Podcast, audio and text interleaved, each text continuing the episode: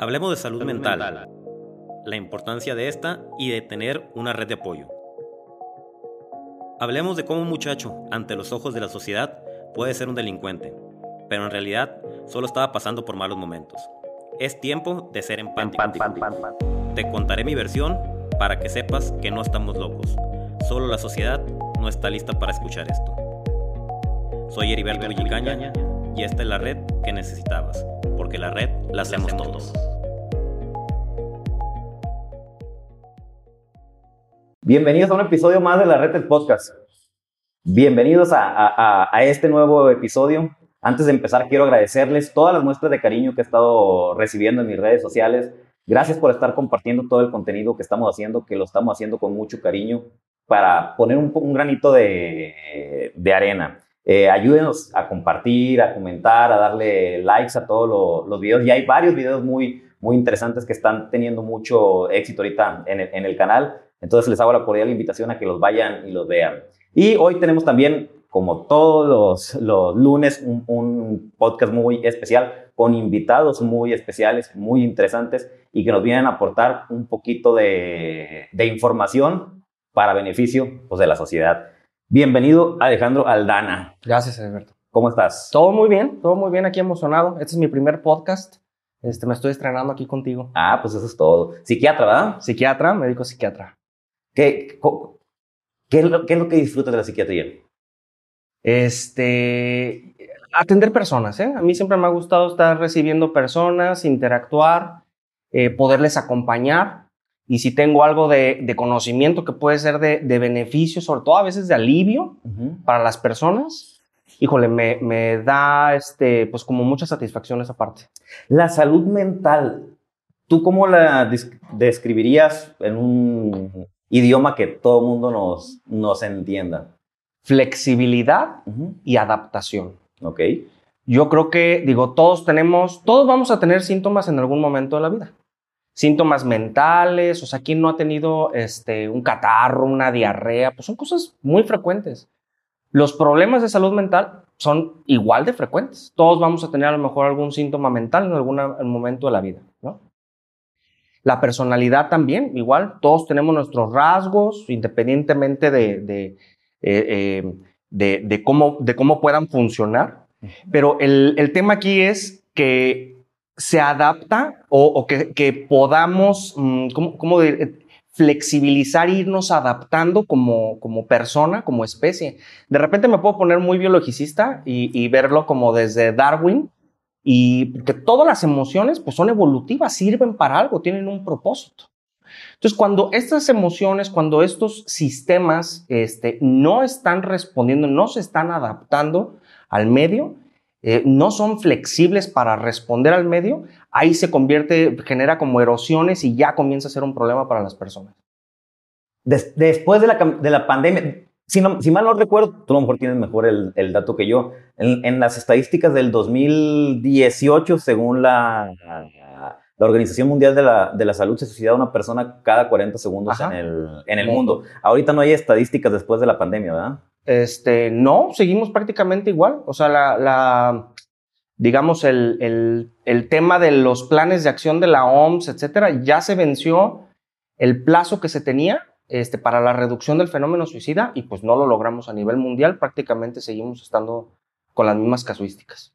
¿Y tú cómo, cómo, cómo lo ves? Antes de la pandemia y después de la pandemia, ¿sí sentiste que aumentó mucho todos los problemas de salud mental?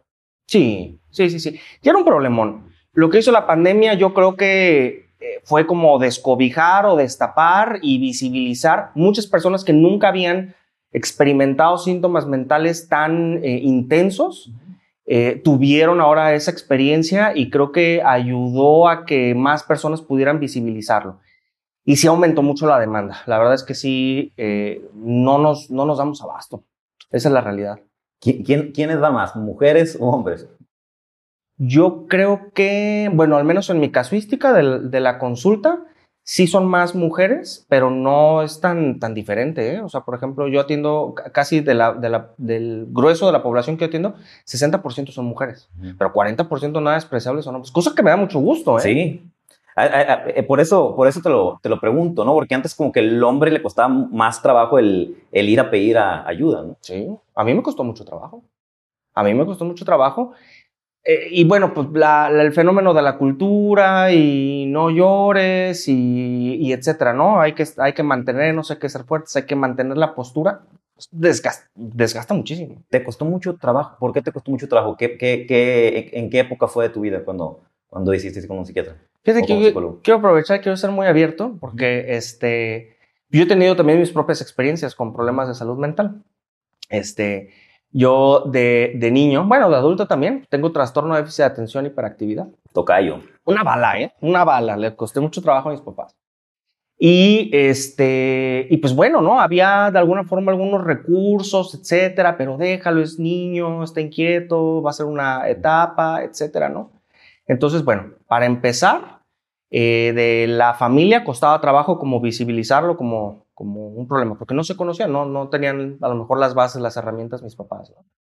Y ya la, en, la, en la adolescencia, por ejemplo, empecé a tener episodios depresivos, ¿no? Este, muy enfadosos, muy intensos, eh, pero no sabía cómo pedir ayuda, ¿no? No tenía yo idea y no sabía y, y, sentía que no tenía escapatoria.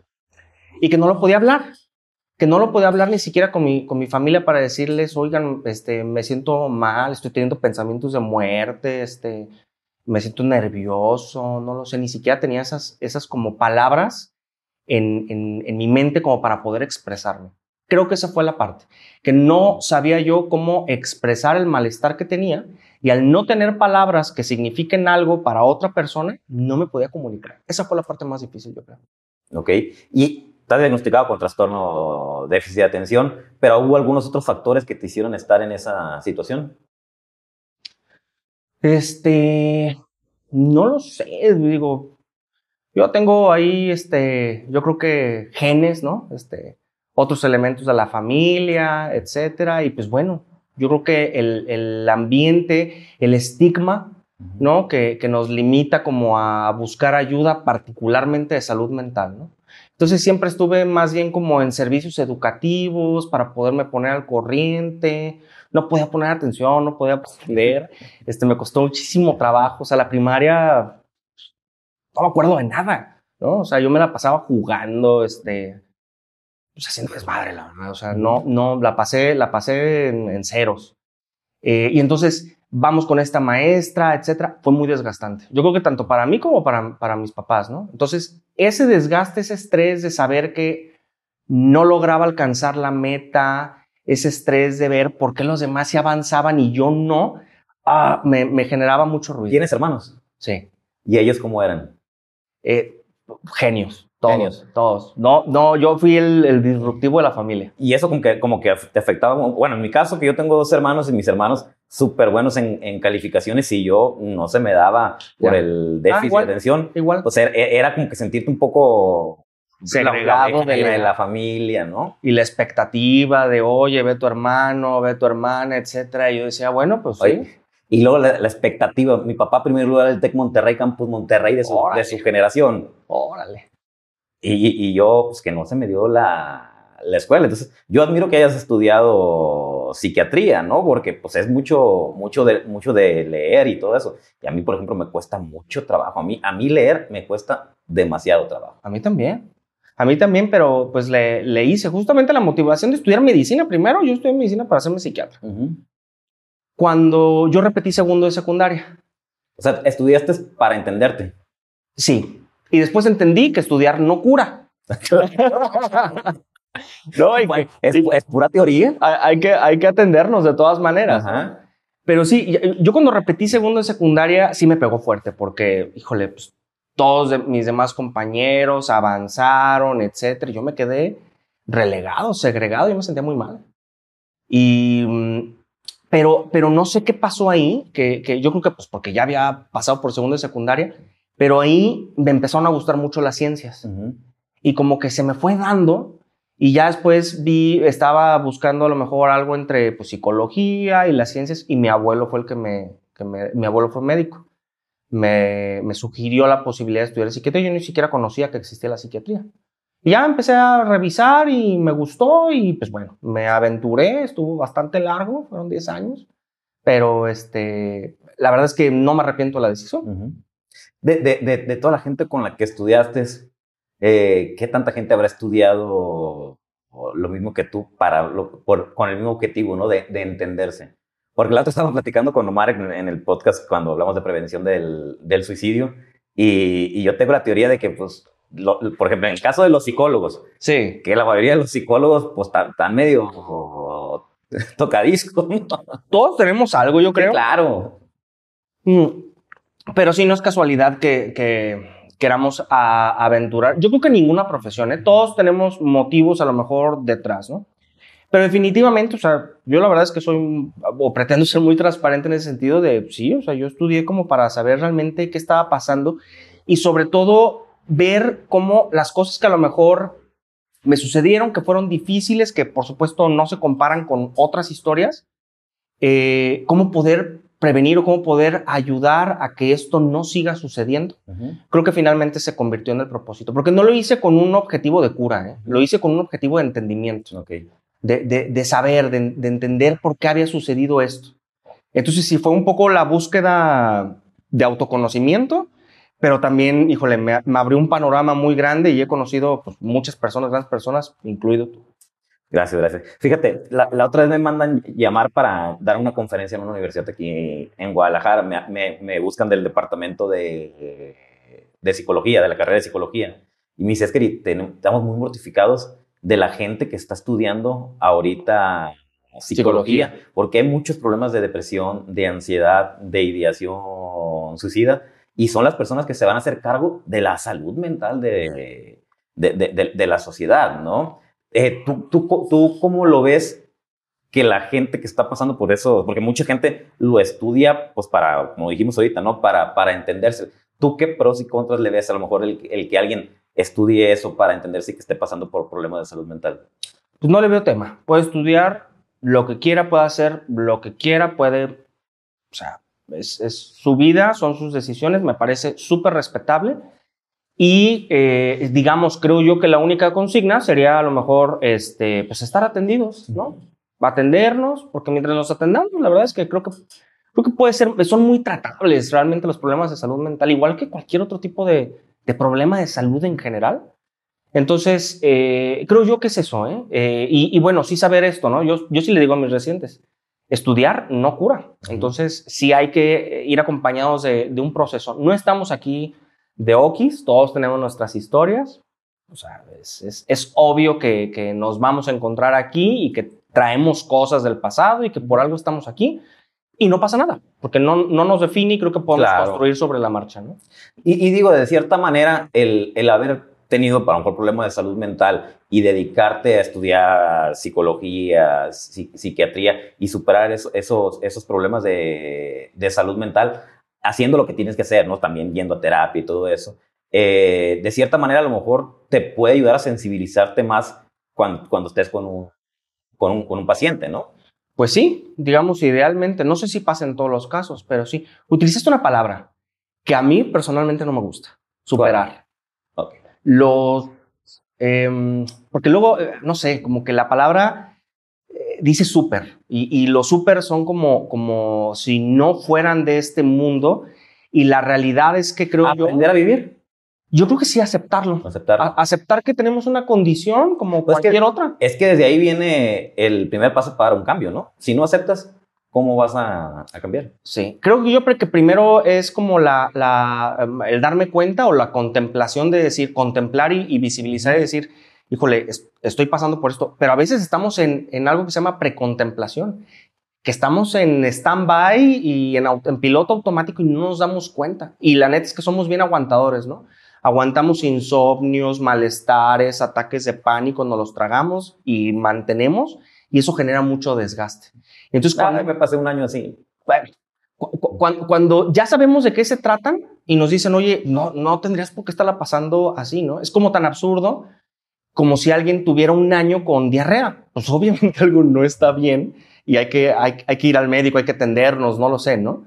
Eh, son avisos, pero a veces, no lo sé, la mente, creo yo, que es pues la parte más íntima que tenemos, ¿no? Ni estar encuadrados. es la parte más íntima. Entonces, como, como la mente, esta, este tipo de cosas van de poquito en poquito, de poquito en poquito y se mantiene, se mantiene, lo aguantamos y lo incorporamos a nuestro ser. A veces decimos, no, yo soy así y ya, y no, la realidad es que sí es posible de alguna forma, pues espantarnos los síntomas, estar mejor, tener bienestar, este, no lo sé, satisfacción, etcétera. Y es que yo soy así, no requiere de trabajo. Sí, claro. Y, y, lo otro requiere de mucho, de mucho trabajo, pero mucho menos sufrimiento. Exacto. ¿no? Exacto. Yo, yo, por ejemplo, yo, yo recuerdo que cuando me peleé con, con mi psiquiatra, eh, a, ra a, raíz de, de, que yo me encontraba alcoholizado, me encontraba drogado y me, me había peleado con una pareja que tenía. Y por el trastorno límite de la personalidad, pues las emociones las potencializamos, ¿no? Y yo había cansado de hacer daño a la gente que además me brindaba amor, que en este caso era mi familia y mis seres cercanos. Dije, si me voy a la casa en el estado en que estoy, o atento contra mi vida, o arremeto contra mis seres queridos, que ya tenía cuatro intentos de, de, de suicidio, ¿no? Entonces decidí a buscar ayuda con mi, con mi psiquiatra, pero la busco en su casa. Órale. No me quiso recibir, me mandó a decir con su mamá que no podía recibir ahí, que la buscara en la tarde en el consultorio, y ahí me dio mucho coraje. Órale. Dije, por primera vez en la vida que pido ayuda por voluntad propia y Ya. no me la dan, ¿sabes qué? Vete muy lejos, de ahora en adelante yo solo. Y empezó un proceso de empezar a trabajar con, conmigo. Me retiré de las, de las adicciones, fue un año en el que casi no, no, no dormía, me tuve problemas alimenticios, sentía presencias en mi cuarto, si salía a la, a la- si salía a la, a la calle, sentía que todo el mundo me iba a Hacer daño. Hacer daño, ¿no? Entonces fue el, el peor año de, de mi vida, siempre lo he dicho, ¿no? Pero fue el año, y, y siempre lo digo también, que aprendí a amarme, que aprendí a dejar de justificarme en, la enfermedad y hacerme responsable de, de mi vida, ¿no? Y de ahí empezó un proceso de los 17 años hasta ahorita que tengo 42 de estar trabajando diario en, en- mi persona. Pero esto lo comento porque volvemos a lo mismo. ¿Qué hubiera sido de mí si hubiera seguido con la, con la terapia, ¿no? A lo mejor el cambio hubiera sido muchísimo más, más rápido. Aparte, el haber suspendido todo fue riesgoso, Sí, claro. ¿no? Fue, fue muy... Entonces no lo sabías. No, no, no, no, no, no, no lo sabía, pero por eso ahorita lo, lo platico, ¿no? A lo mejor si, si hubiera seguido con la... Porque aparte fue inmadurez de mi parte, o sea, en el estado en el que me encontraba, Sí, claro. ¿no? O sea, que me recibiera la, la, la psiquiatra en, en, en su casa, pues a lo mejor hasta por la seguridad de ella, ¿sabes Sí. qué? Ahorita, ahorita no, o sea, fue inmadurez de mi parte, pero fue lo que me obligó a decir, ¿sabes qué? Ahora hazte responsable tú de tu vida, demuéstrate que tú puedes y pues de, de, ¿cómo se dice? Pues de, de- ay, se me fue la palabra. Bueno, y que, que le salpique a los demás tu cambio de que, de que les demuestres que sí pudiste, ¿no? Y me parece este ejemplar, ¿eh? ¿No? Todas las personas tendríamos esa, pues no sé si llamarlo voluntad o convicción o qué, ¿no? Yo la neta tampoco te habría, ¿no? Este, o sea, porque, pues sí, por seguridad, por, porque eh, en, en general creo que sí poner límites, ¿no? Entre la vida personal y Claro. profesional es, es saludable, ¿no? E interesante porque te- a lo mejor, digo, no sé, en este ejemplo te, te pusieron límite y al momento del límite te rebotaste a ti mismo y vámonos, ¿no? O sea, este, funcionó como ese impulso, ¿no? Digo, Pero, pero funcionó también porque todo un entorno alrededor mío era un entorno lleno de amor, padres presentes, un, un- entorno que, que, que me sumaba en lugar de, de restarme, ¿no? Imagínate donde hubiera estado una familia disfuncional, problemas por, por todos lados, a lo mejor también otra historia hubiera sido. eso es lo común. Ahora yo parece que te voy a entrevistar. a. No, aquí es una plática. ¿Por qué, por qué, por qué crees que, que, que esto que sucedió con tu familia este, no está ocurriendo afuera? Porque lo, lo que hay afuera es disfunción. Habemos padres y madres y tutores con mucho desgaste, con muchos problemas de salud mental, que nos hacemos cargo de otras personas con problemas de salud mental y se vuelve una bola de nieve. ¿Qué, ¿Tú qué crees que fue lo, diferente que pudo haber sucedido en tu familia? que era una familia llena de amor, una familia con salud mental perfectamente, digo, nadie la tiene perfecta, ¿no? Pero, o sea, aparentemente no, nada palpable, nada, nada visible, ¿no? El único que ahí la andaba, andaba, eh, la ovejita negra era, era yo, ¿no? Pero, por ejemplo, matrimonio ejemplar de mis papás, eh, mis hermanos, buenas calificaciones, eh, obedientes, buenos hijos, ¿Crees que la educación o las herramientas o la, la visión que tenía tu familia ayudó como para poder este, eh, apoyarte? El, todo lo que hicieron, toda la red que me, que me que construyeron para ayudarme, por eso el libro se llama, Ajá. mi libro La Red Rescate de un Hijo Sin Futuro. Mis papás no nacieron sabiendo ser padres. Nadie. ¿no? Y, y empezaban a detectar desde muy temprana edad que algo no estaba bien en mí, desde, lo- desde los seis, Órale. desde los seis años. Ahí me empezaron a llevar con una psicóloga, pero pues yo no cooperaba, y pues mientras uno no coopere, pues cómo, ¿no? Ya en la adolescencia fue cuando todo se empieza a salir de, de control. El berrinche de un niño de seis años, ahora que te lo haga un adolescente, Sí, claro. pues fue cuando empecé a hacer mucho, mucho daño. Golpes a papá, mamá, o sea, fue, fue un, un infierno en mi casa por, por muchos años. Pero mis papás, cuando, fíjate, cuando les dieron el diagnóstico, les supieron que me internaran en un psiquiátrico y como se asesoraban por muchas personas, no di- decidieron que, que no era lo mejor. Que porque si así no podían controlar, cuando salía del psiquiátrico iba a salir con rencor iba a ser peor. Y decidieron que la mejor medicina iba a ser el amor. Y empezaron a modificar la manera de relacionarse conmigo, la manera de, de cómo castigarme, la manera de que los mensajes me, me llegaran, ¿no? Entonces no nacieron sabiendo ser padres, pero estuvieron buscando y informándose qué hacer para poder ayudar a ese hijo que supuestamente no tenía futuro. Yo creo que es eso, y es lo importante de espacios a lo mejor como este, que se difunda información y que podamos alcanzar a otras personas. Porque a, a lo mejor, no lo sé, esto, yo estoy hablando eh, desde una tercera eh, visión, pero tu familia tuvo a lo mejor estos mecanismos de buscar ayuda, información, asesorarse, consultarse para tomar decisiones. Hay gente que no tiene acceso a, a- a nada Claro, de esto. Sí, ¿no? se entiende. O sea, soy, soy un privilegiado en ese, en, en ese aspecto, ¿no? Y algo muy importante que también hicieron mis papás es, no dijeron, ah, el, el, el hijo es el problema. Vamos a llevar al hijo A a, a consulta, no. También iban ellos. Y ahí veían cómo iban a manejar también la, la, la situación de la situación mía, ¿no? Muchas veces a veces mandan al puro hijo, ¿no? Cuando bien le da, a veces mandan, va la mamá también. Pero el papá, el papá a veces no va, ¿no? El papá es el proveedor. Sí, claro. Relegado, este, periférico, ausente, ¿no? Ujú. A mí me da mucho gusto cuando van las familias así completas, ¿no? También me da gusto cuando van solos. Claro, po- porque cuando van solos, ahí sí quiere decir que él quiere Exacto, hacer el, cambio, ¿no? No va, no va obligado, porque a fuerzas los zapatos no entran. Y, y no lo sé, a, a lo mejor mi, mi, la forma en la que yo trabajo, a, a muchas de las personas que atiendo, se les hace como medio raro, ¿no? Porque yo la manera en la que, no es una forma de engancharlos, es una forma genuina, de verdad, yo considero que las personas que atiendo son mis jefes, son mis patrones. Yo les digo, este escritorio está al revés, ¿no? Yo soy tu consultor, yo no te voy a obligar a nada, no te puedo obligar a nada, tú vas a tomar aquí las decisiones al respecto, ¿no? Y eso ayuda como para que, que sigan asistiendo y que sientan que el proceso verdaderamente es suyo, que no es este, un psiquiatra que, que nomás le está mandando y, y llámonos y dice dos, tres cositas y tan tan, ¿no? Y es que eso pasa mucho, ¿no? A veces vemos al, al, al psiquiatra como, como la autoridad, ¿no? Sí, y, sí, claro. y- y- y muchas veces, por ejemplo, en mi caso, a mí la autoridad no me, no creas que me agradaba mucho, ¿no? Entonces, es, es eso que como tú lo haces, la verdad, yo lo considero muy, muy bueno y que te puede sumar mucho. Sobre todo porque me interesa, mira, tú estás muy empoderado. O sea, tú, tú ya lo hablas, lo escribes, lo narras, eh, te das cuenta, tú ya tienes un empoderamiento muy grande. Eh, es mi terapia. digo, entre otras cosas. Pero, ¿cómo hacer para que, para que las personas, yo veo otros grupos, digamos, vulnerables, ahí, eh, fue, el, fue el, el 8M, entonces vemos cómo estos grupos se empoderan, salen, exigen, marchan, eh, eh, denota pues esta parte de, de, como, como sociedad, ¿no? La- otras personas con discapacidades, este, grupos segregados, diversidad sexual. Y por ejemplo, algo pasa con las personas que tenemos problemas de salud mental que eh, no nos agremiamos, no, no tenemos una, una voz, estamos muy cansados, estamos sofocados, ¿no? Se, paraliz- se paralizaría el mundo.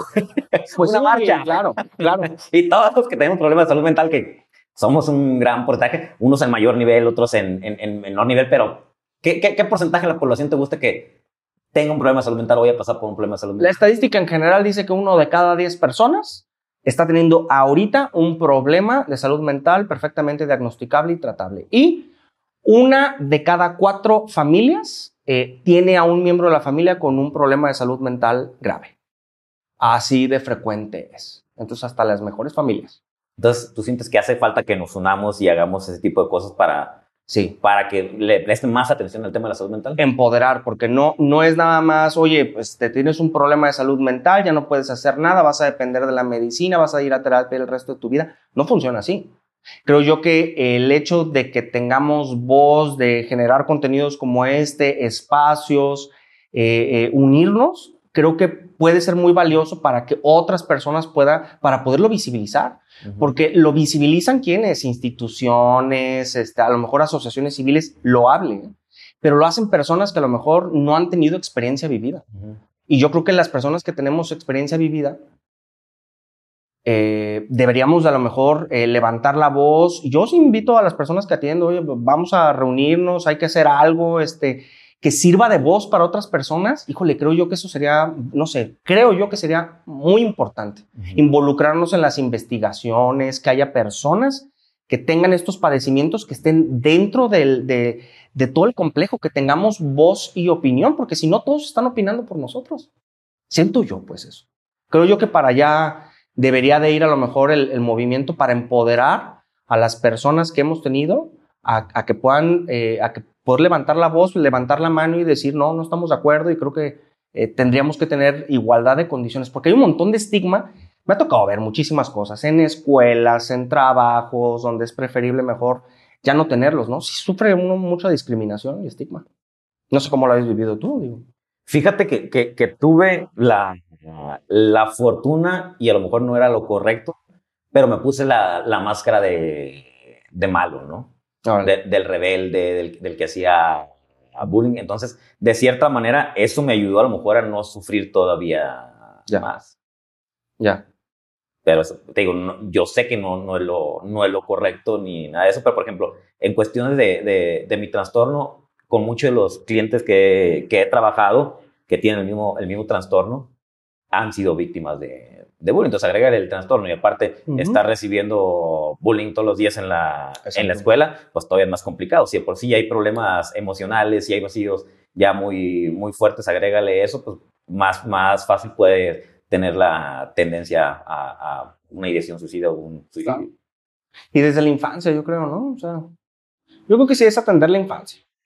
Yo lo veo como, este, pues no sé, nos enseñan desde el kinder a cepillarnos los dientes, etcétera. Yo creo que desde ahí, porque si no tenemos esa clase de hábitos, se va a volver como muy complicado más adelante. Yo creo que sí, la, la, parte desde la infancia, creo que vale mucho la pena estas habilidades este, socioemocionales, conocerlas, saber para qué funcionan las emociones. Híjole, no sé, se me hace que debería ser como central. Más allá de ya atender los problemas de salud mental, creo yo que la prevención, porque son prevenibles, ¿Tú crees que hubieras este, prevenido? Fíjate, ahorita que hablaste de, lo emocional, si, si, me hubiera enseñado inteligencia emocional a muy temprana edad, a lo mejor otra cosa hubiera sido. Sí, quizá. No, me hubiera, me hubiera entendido un poquito más, porque lo que aprendí es, por ejemplo, el, el, el trastorno es mío. Y lo que haga con el trastorno es responsabilidad mía, ¿no? Y empecé a, a, a, ser empático, que no era justo, porque siempre pedimos que la gente nos entienda. ¿No? Pero no nos ponemos del lado de, la, de las otras personas. Y a veces es de la fregada que nos estén aguantando, ¿no? Entonces, ah, entiéndame, estoy, estoy enfermo, pues sí, es lo más fácil. Pero que también no nos ponemos del lado de las demás personas y nos damos cuenta de lo complicado que es el estarnos a veces aguantando. Y al momento que te empiezas a poner en, en, en los zapatos de la otra persona, te ayuda un poquito más a hacerte responsable de, de, de, tus actitudes, ¿no? Ya, ya estarte anticipando. Ah, yo creo que es una, eso que acabas de decir es una habilidad mental eh, eh, compleja que se ve que lleva años poder este, dominarla, ¿no? O sea, no es, no es intuitivo decir, ah, yo tengo un problema, pero cómo lo ve la otra persona para yo ser empático con ella y que a su vez sea empático conmigo, muy, muy elaborado, digo, se me hace fabuloso tener esas habilidades, pero realmente complicado poderlas construir o llegar a ese punto. De hecho, el, el, el, libro que hice eso es el objetivo, ¿no? Que la gente, porque el libro no nada más está basado en mi testimonio, está basado en, el testimonio de la gente que le tocó vivir y sufrir esta etapa al lado mío, ¿no? Entonces yo me fui y les dije, a ver, dense, tírenme todo lo que no se atrevieron a decirme en aquella época. Y busco generar empatía tanto de, los, de, la, persona que tiene el trastorno con los que no lo tienen, con los que lo rodean y viceversa, ¿no? La gente que no lo tiene y que rodean a una persona que tiene algún tipo de trastorno o algún problema de salud mental, entienda a la, a la persona y dejemos de, de juzgarlo, de, de, etiquetarlo, porque somos más que un trastorno. Pero no sé, digo, de, todas maneras, este, hay un montón de juicios. Yo insisto, el, el tema así como de, de, juicio hacia los problemas de salud mental es igual a, los juicios de valor que se les hacen a los migrantes, a mujeres, a, personas de la diversidad sexual, a personas con discapacidad, etc. O sea, realmente es, difícil todos estos grupos eh, poder hacerse un espacio en, en la sociedad, ¿no?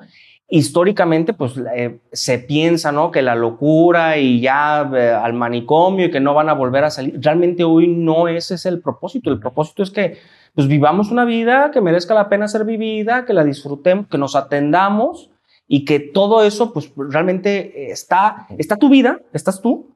Y están estos problemas de salud que has tenido, pero no te define. No te define. Y, y, y, la locura también es buena.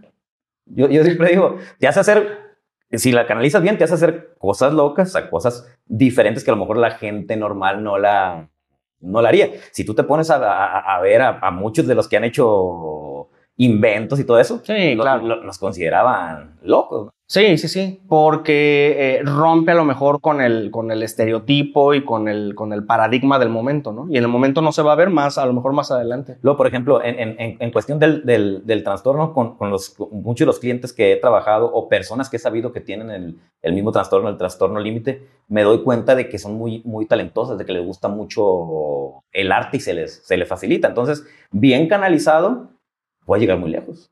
Es a lo que me refiero, por ejemplo, los trastornos de la personalidad. Este, no es que sean buenos o malos rasgos de la personalidad, es que eh, no se adaptan, no, no se flexibilizan. Entonces, porque pues la personalidad ya la vamos a tener y ya no hay, yo soy quien soy, no me parezco a nadie, ¿no? Pero la manera en la cual yo puedo, uh, híjole, voy a intentar esto, hacer lo otro, cuando somos rígidos y hacemos siempre la misma cosa de la misma manera, ahí es donde te vas a quebrar. Ahí truena. Ahí eventualmente va a haber un problema. A lo mejor me funcionó este estilo en otras etapas de la vida. Uh -huh. Pero si yo no evoluciono, si yo no me adapto, si yo no veo o, o, otras opciones, híjole, me voy a quedar estancado. Y yo creo que esa es la, la, parte de salud mental. Y tener un trastorno de la personalidad ya formal, diagnosticado, este, complicado, es ayudarles a lo mejor a explorar estas otras alternativas, estas otras dimensiones, ¿no? Que se den la oportunidad de ver qué tal funciona, ¿no? Y creo yo que esto ayuda para que, pues, no los encuentren a lo mejor otros objetivos, propósitos. Se ayuda. Yo creo que el arte es, este, es un gran canalizador. A mí, por ejemplo, yo creo que sí me salvó la vida eh, haber aprendido a tocar guitarra. Ok. Eh, híjole, no sé, como que me, cl me clavé mucho en aprender. Yo aprendí en YouTube, yo nunca tuve clases. Yo veía este, YouTube y veía tablaturas y medio le hacía y veía cómo afinaban la guitarra y me empecé a clavar, a clavar, a clavar, a clavar. Y me gustó mucho, me daba mucha satisfacción y este, como que fui dejando amistades, este, conductas, híjole, no sé. Y me, pensamientos. Me, me, me, ayudó mucho. Creo yo que sí, pues es una parte, no sé, creo yo que es fundamental en el, en el, en el ser humano. La, la parte del arte creo yo que es un gran recurso que no hemos sabido eh, sacarle el mayor potencial, porque todos podríamos hacerlo. Y no nada más música, pintura, escultura. También, es buenísimo. Teatro, este... Eh, sí, deporte por supuesto, ¿no? Pero fíjate que, que, el deporte, no lo sé, yo lo veo como una forma de expresión, um, eh, sí, física, y el arte, a diferencia del deporte, creo yo que simboliza, refleja, se materializan un montón de cosas en un producto que no ocurre, por ejemplo, en el fútbol, que tiene como, como reglas. El arte a veces no tiene reglas y uno puede hacer y deshacer. Híjole, no sé, es como la parte que, que a mí me ha, me ha servido mucho y que yo sí invito a las personas que atiendo a, a que exploren a que flexibilicen, que si no les gusta, pues no les gustó, pero que sí prueben hacerlo para ver cuál es la forma que mejor se adapta a, a, a la expresión emocional. Uh -huh. A veces no tenemos palabras para expresarnos emocionalmente, a veces solamente podemos utilizar el arte con ese medio, ¿no? Totalmente de acuerdo. Oye, eh, en cuestión de medicamentos, ¿con qué te has topado con, con, con la gente? ¿Hay mucho estigma? Sí, por supuesto. Mira, yo les digo a las personas, nadie se quiere enfermar de nada. Nadie, nadie. Yo no conozco una persona que haya visto el tablero de, de, enfermedades de la OMS, haya mandado un dardo, ¿no? Sí, diabetes juvenil. No conozco a nadie que se emocione de haberse enfermado de nada. Nadie quiere tomar medicinas de nada, mucho menos un problema de salud mental. Pero son tratables. Si hay eh, indicación y prescripción para usarlos, se los voy a recomendar. Si no, no todos los que vienen a mi consulta se van con receta. Si no lo necesita, pues no lo necesita o exploramos otras alternativas. Yo siempre les doy la, les barajeo la cantidad de opciones, ¿no? Y frecuentemente me encuentro con, no, pues lo que usted me diga. Digo, no, sí me interesa mucho que tomemos una decisión compartida porque yo no soy quien para decirle qué tiene que hacer en su vida. Yo, a mí me gusta nuevamente como empoderarlos, como, híjole, yo estoy tratando de hacer eso. Y pues obviamente tienen miedo a que si se van a hacer adictos, a efectos secundarios, que todo eso es cierto en cierta medida. No todos los medicamentos generan adicción, bien prescritos por un tiempo preciso, con vigilancia, observación, creo que son muy seguros, muy efectivos, creo que puede ayudar muchísimo. Eh, es cierto que a lo mejor medicamentos más viejos sí generan más efectos secundarios o que sientan que la gente los vamos a tener como zombies, etcétera. Hoy en día no ese es el propósito. O sea, ha habido mucha evolución en los medicamentos. Sí, muchísimo. Que no es muy nuevo, ¿eh? 1950 empezó la era de la, de la psicofarmacología. Tenemos realmente poco. Y tenemos medicamentos que yo creo que todavía son eh, eh, poco gentiles para sistemas neurobiológicos muy, muy, muy refinados. Entonces, híjole, no sé, pero ya hay nuevas modalidades de tratamiento, hay muchísimas formas de, atender los problemas de salud mental. Y luego, digo, hay, hay, hay veces que es necesario, ¿no? Y tenemos que, eliminar ese estigma que, que, existe. Hay veces que, que, que, llega, me llega gente con, con ideación suicida y los canalizo con un profesional de, de la salud mental, en este caso un psiquiatra, para que lo, lo medique y no, no quieren tomar, ¿no? Por lo que, por lo que dicen, ¿no? De que les puede causar adicción, de los efectos secundarios. Pero oye, a veces la, la, la, vida de la persona está en riesgo. Entonces, tomarlo un tiempo para, para estabilizarte y después de ahí tengas todo el trabajo interno que, que hacer, se te va a facilitar. Sí, pues es, eh, eh, eh, en medicina le decimos riesgo-beneficio. O sea, es que si no estás tratado, tienes más riesgo de desarrollar este tipo de complicaciones. Si te tratas, disminuyes estos riesgos. Ahora, el medicamento tiene riesgos y beneficios. Vamos a cuidar los riesgos de esta manera, pero realmente lo que necesitamos es el beneficio del medicamento. Lo vamos a utilizar por un periodo de tiempo, es así, se calcula el tiempo. Yo todo eso sí me doy la, oportunidad de, explicarlo en la consulta. Creo que es valioso. porque la gente cree que va a ser, si, si empieza a tomar, cree que va a ser para toda la vida. Sí, sí, totalmente. Yo lo que les digo es, entre más rápido cachemos el episodio o los síntomas en la mayor temprana edad, es mejor. Porque si no, si por ejemplo tiene, yo pongo este ejemplo, ¿no? A ver, tiene 20 años de vida con depresión. ¿Usted cree que en 6, 20, el peso de 20 años de su cerebro que ha funcionado en modo depresivo 20 años con 6 meses de tratamiento va a ser suficiente? Pues obviamente no. Necesitamos que su cerebro aprenda durante un tiempo significativo que se hagan nuevas conexiones, que aprenda a funcionar como está ahorita. Entonces eso va a llevar tiempo. No toda la vida, hay personas que pues tienen toda la vida con depresión, a lo mejor cuando los atendemos, los atendemos ya muy tarde, mejoran, pero a lo mejor no les conviene dejar el tratamiento, pero no son todos los casos. Entre más oportunamente lleguemos, pues a ver, hay, veces tratamientos que duran seis, nueve meses. No es toda la vida. Creo yo que eso es importante porque híjole, luego piensan que nunca los damos de alta. A mí, híjole, yo celebro, no tengo una campana ni hecho confeti, me gustaría, pero este, cuando doy de alta, pero yo sí doy de alta. Como el doctor del, del, el del cáncer. El cáncer, ¿no? Sí, el, doctor Sergio. Fíjate, yo, yo pongo este ejemplo. Así como hay sobrevivientes de cáncer, creo yo que las personas que hemos tenido episodios de depresión y ideación suicida, deberíamos de catalogarnos como sobrevivientes de la depresión, porque la depresión claro. Pero ¿por qué cáncer está tan empoderado, tan visibilizado, tan sensibilizada la gente con algo que es menos frecuente que un problema de salud mental que mata una, de cada, una persona cada 40 segundos en el mundo? Siete Se han muerto más personas por suicidio que el acumulado de las guerras en el mundo. O sea, es, impresionante el volumen de, de personas de sufrimiento pero como es algo íntimo, es algo mental, es algo que, parece que, Y ya las neurociencias ya avanzaron tanto y de todas maneras no logramos hacer que entendamos que, esto es real y que es tratable y que, podemos dejar el sufrimiento a un lado. ¿Al gobierno qué crees que le haga falta hacer en, ese, en ese punto? ¿A cuál gobierno? al, em, al de México o al, No, al en de- general del mundo. Al de México. Enfocámonos en el de aquí. Mm, Mira, no lo sé. Yo a mí sí celebré que haya habido un capítulo específico en la Ley General de Salud de salud mental y adicciones. Es una forma como de discriminación positiva también porque pues era absurdo tener un capítulo para ginecología y para pediatría, pero me parece que le dieron la importancia suficiente como para que tenga su propio eh, espacio. A mí me parece pertinente, me parece que vamos a tardar muchos años en lograr que eso que está escrito ahí se haga realidad. Este, porque los psiquiatras ahorita somos los únicos que estamos atendiendo los problemas de salud mental cuando deberíamos de ser todos los del área de la salud. Tendríamos que saber detectar, manejar, etcétera, para agarrarlos lo más temprano posible. Porque de otra manera, hasta que lleguen un psiquiatra no somos, somos muy poquitos realmente va a ser difícil poder llegar hasta un psiquiatra. Entonces, qué mejor que mi médico de familia, ¿no? Este, que, en mis chequeos regulares me pueda hacer ciertas preguntas, me lo detecte, él mismo me lo prescriba. Luego también ese es un mito que solamente los psiquiatras podemos prescribir medicamentos de psiquiatría.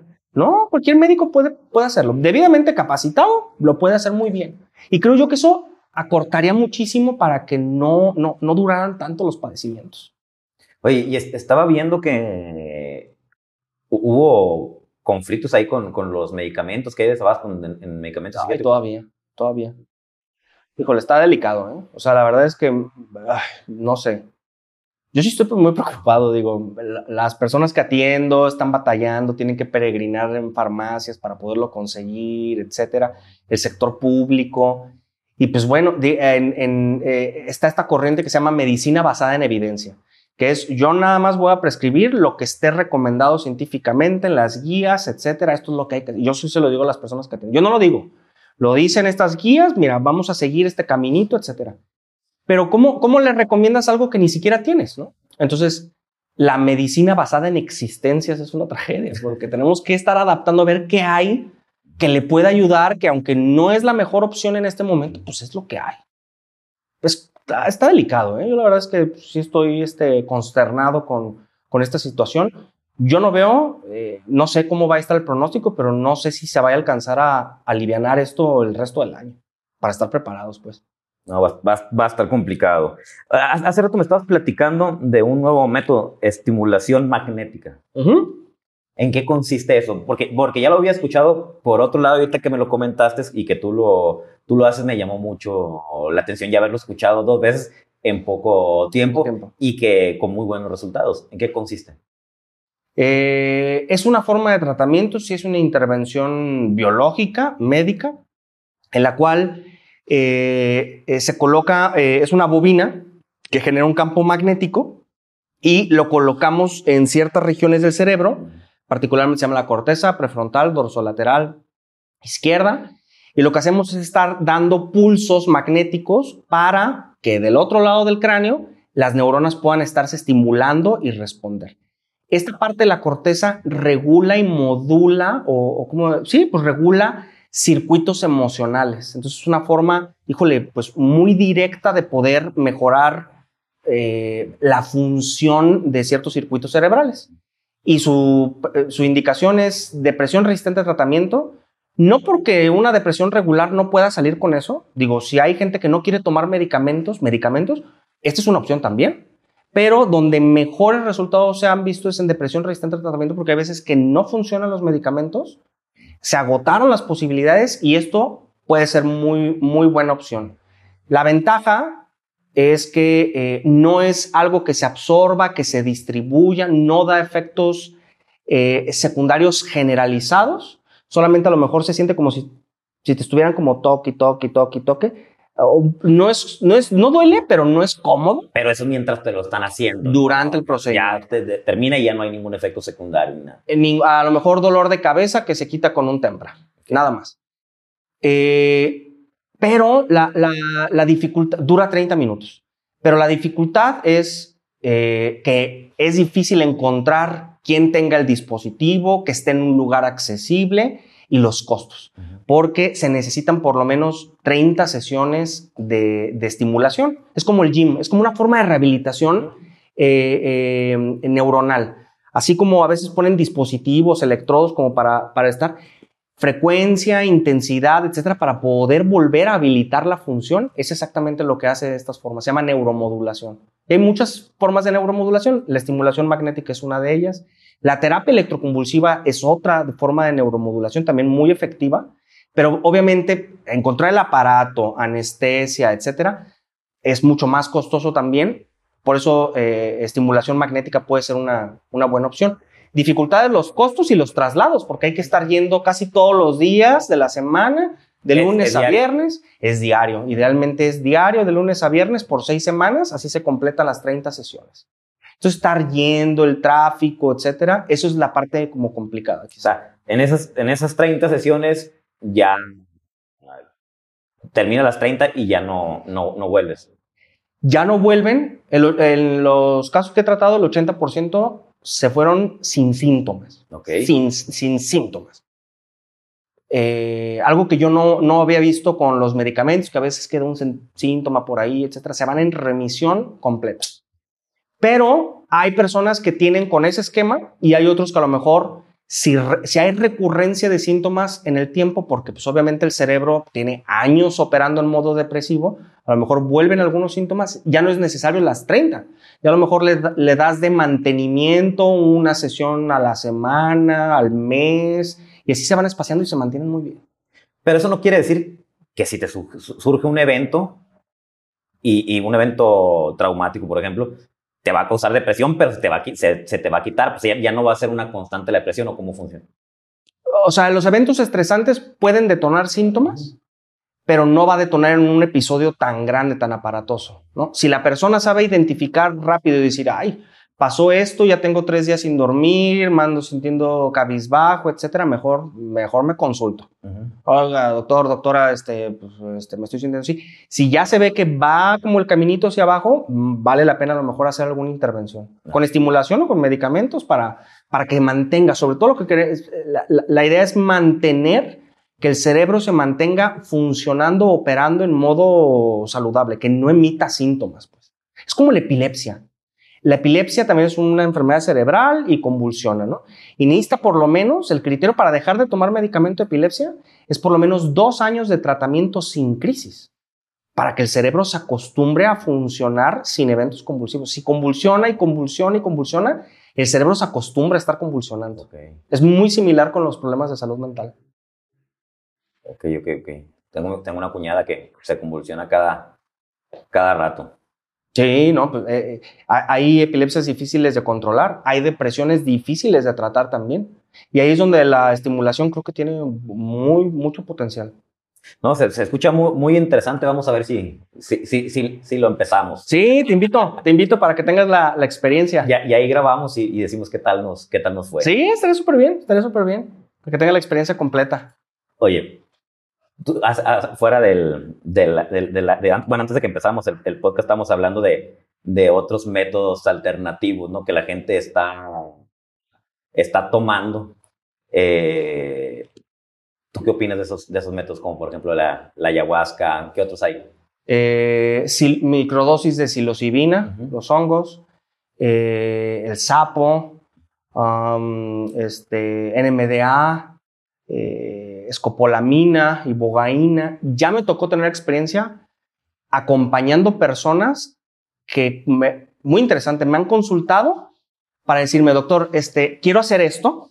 No sé si esté de acuerdo, pero lo quiero hacer y vengo aquí más bien para que usted me asesore. Y si algo me pasa, este, saber que cuento con ayuda y que se pueda hacer algo. Este, se anima y sí me ha animado.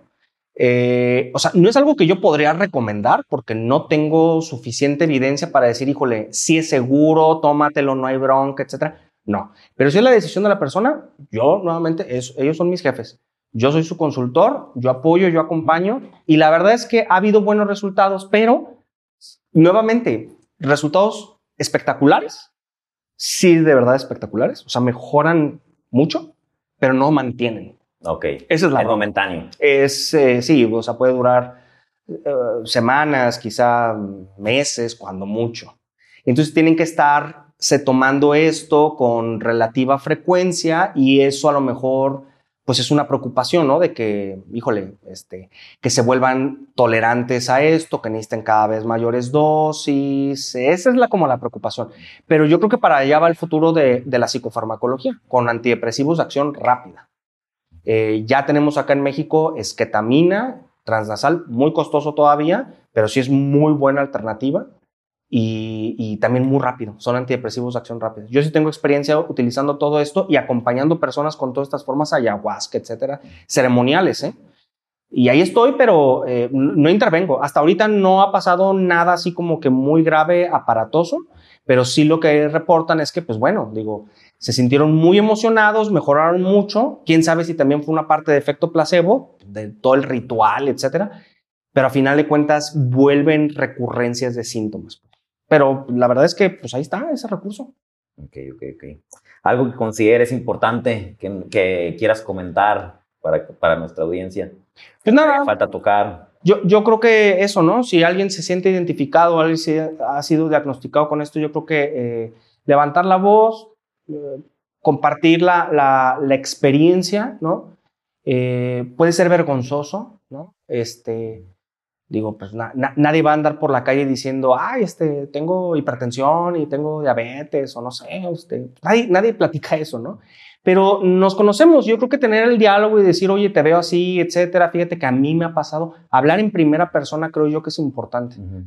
Ese es un tip que, que, generalmente digo, ¿no? O sea, eh, hablar en primera persona, porque si digo, oye, este, lo estás haciendo mal, oye, te, te, vemos así, este, te estás drogando, etcétera, no, es yo familiar es, eh, oye, estoy, me siento preocupado, preocupada por lo que estoy viendo para que no nos sintamos atacados, no nos sintamos atacados, ¿no? Ofendidos.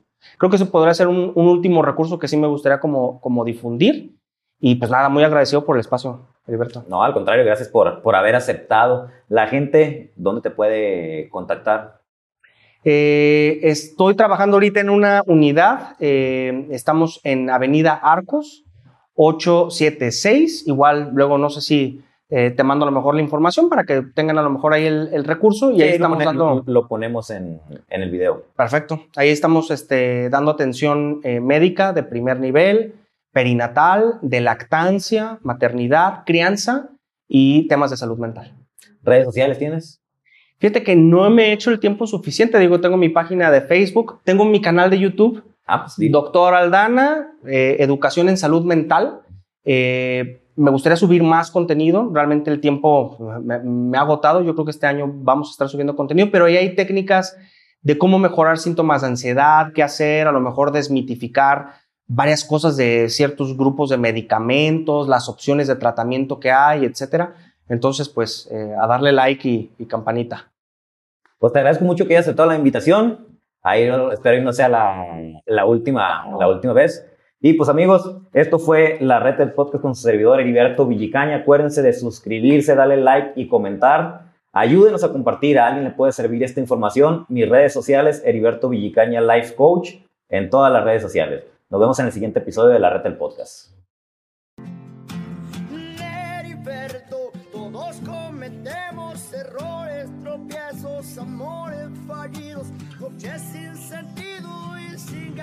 De vivir. O créeme que también yo lo he vivido.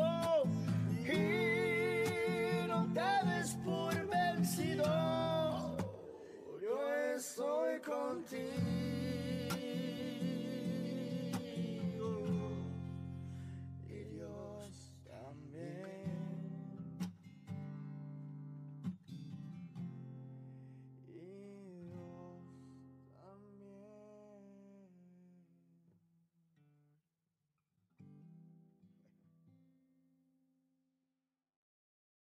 Esto fue la red El Podcast, con su servidor Heriberto Villicaña.